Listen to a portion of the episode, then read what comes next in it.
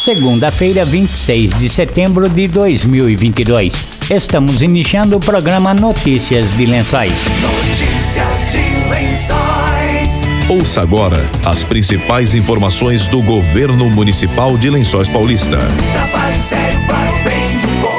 Notícias de Lençóis. Notícias de Lençóis. Boa tarde. O prefeito Anderson Prado anunciou o cronograma das obras do Jardim Alberto Crescente. A construção das 201 moradias foi autorizada pelo presidente da CDHU, Silvio Vasconcelos, em visita a Lençóis Paulista quarta-feira passada.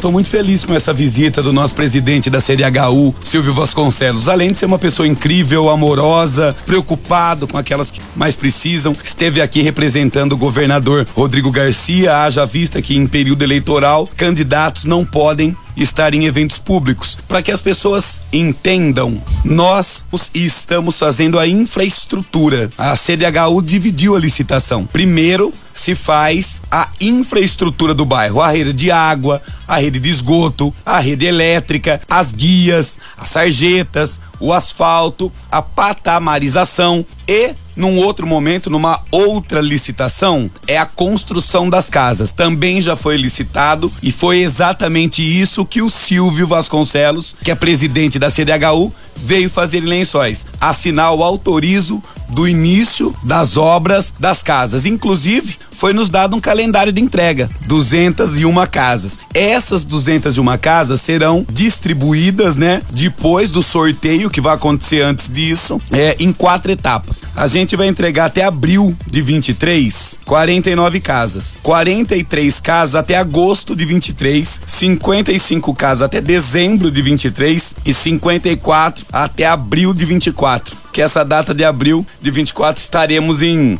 em festa, aniversário da cidade. Então a gente vai ter essa celebração de entrega definitiva do Alberto Crescente.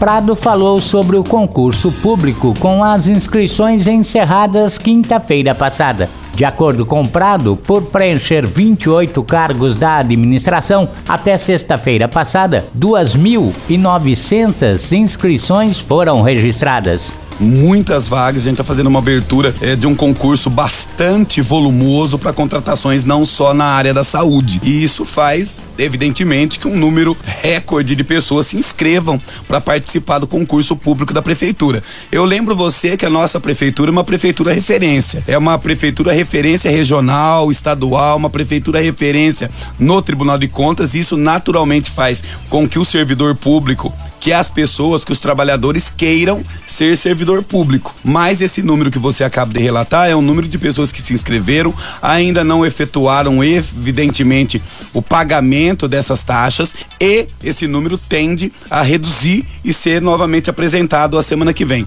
O objetivo disso é ampliar a nossa oferta de trabalho, ampliar a nossa oferta de serviço público, focado, evidentemente, primeiramente no nosso anúncio maravilhoso e fico muito feliz de anunciar isso. Se todos os prefeitos e todas as prefeituras abrissem seus postos de saúde até às 10 da noite, com certeza a qualidade de vida das pessoas, dos cidadãos, melhoraria 100%. Então, o concurso público é um grande concurso mas os números ainda serão atualizados na próxima semana. A tendência é de diminuição e o foco principal é para a saúde, mas estamos abrindo para todas as áreas da administração pública. No sábado, o prefeito anunciou que enviou à Câmara de Vereadores projeto que cria o auxílio alimentar PET. Prado disse que muitos animais estão sendo abandonados.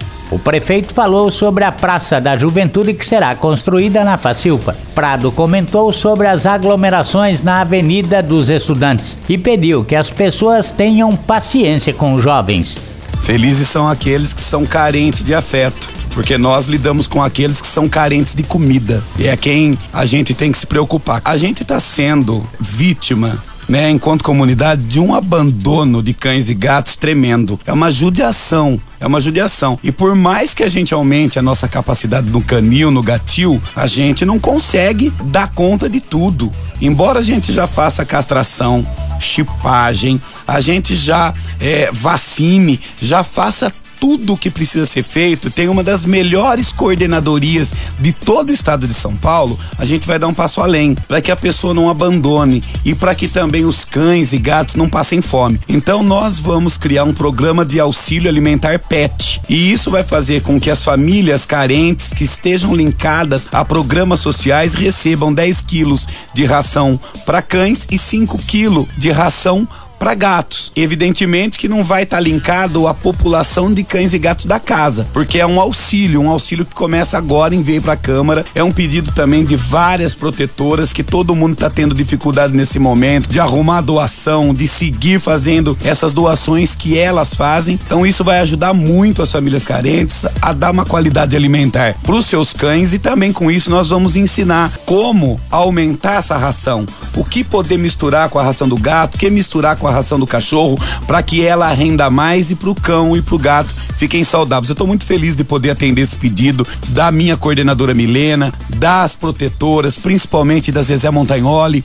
Elas brigam muito comigo, mas a gente se ama porque a gente gosta de animais. E no final das contas, vai ser um passo adiante na causa animal, uma prefeitura que se preocupa com esse tópico, com esse tema, e as pessoas vão ter que, para receber isso, vai ter que ter vacinado, castrado, chipado, cumprir requisitos, porque não dá para distribuir de forma aleatória. Quem faz tudo isso já é a prefeitura. É, a prefeitura já faz isso. A prefeitura já chipa, já castra, já faz cirurgia, mas a pessoa tem que estar tá linkada a programa. Não dá, infelizmente, e me perdoe aqui, porque eu vou ser bastante claro nessa realidade, não dá pra gente promover a castração pra uma pessoa que tem posse, pra uma pessoa que é rica. A gente precisa promover a castração pra uma pessoa que não tem dinheiro para fazer uma castração. Então tem que ter critério. De vez em quando algumas pessoas reclamam porque a prefeitura não fez a castração. Gente, se você tem condição, deixa a castração para quem não tem, porque a prefeitura não tem como fazer para todos. E embora devesse fazer para todo, para todos, porque todos pagam impostos, a gente tem que priorizar quem mais precisa.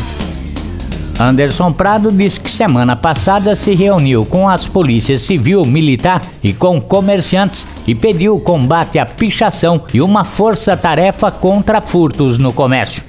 A gente começa essa praça esse ano, não sei se termina esse ano. Assim como a gente começa o Mercadão Municipal esse ano, não sei se termina. É uma obra bastante grande. A Praça da Juventude é uma obra cara, mas que ela vai ficar pronta com maior velocidade do que, evidentemente, o Mercadão Municipal, entre tantas outras coisas que nós estamos fazendo. As pessoas que estão na rua estão na rua também porque elas gostam de rua. Né? Eu tenho 44 anos hoje, mas quando eu tinha 18, 19 também estava na rua. Então também, às vezes, a gente tem que entender o vereador falando falando, população reclamando, mas a gente não pode prender os jovens dentro de casa. Eles têm o livre-arbítrio, quem libera o jovem para ir para a rua é o pai, é a mãe e tem que ter uma consciência coletiva até onde vai esse limite. Eu sou contra a baderna, eu sou contra algazarra, eu sou contra som alto para incomodar a gente, mas a gente também tem que ter níveis de tolerância, porque o jovem, ele tem direito a sair de casa igual o idoso tem direito a ficar na praça. Todo mundo tem os seus direitos e os deveres também têm que ser respeitados. Eu sempre sou uma pessoa que cobra a polícia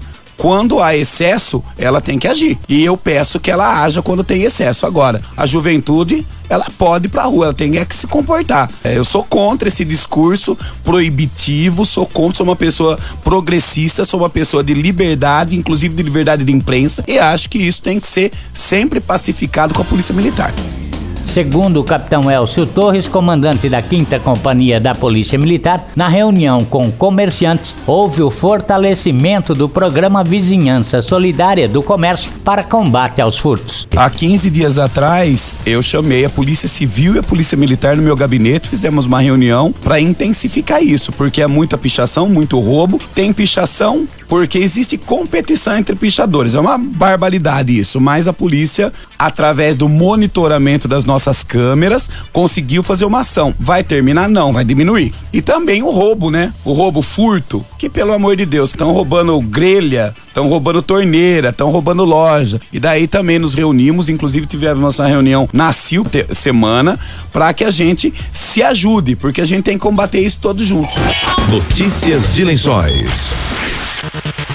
Estamos encerrando notícias de lençóis desta segunda-feira. Voltamos amanhã com outras informações da Prefeitura de Lençóis Paulista. Boa tarde e até amanhã.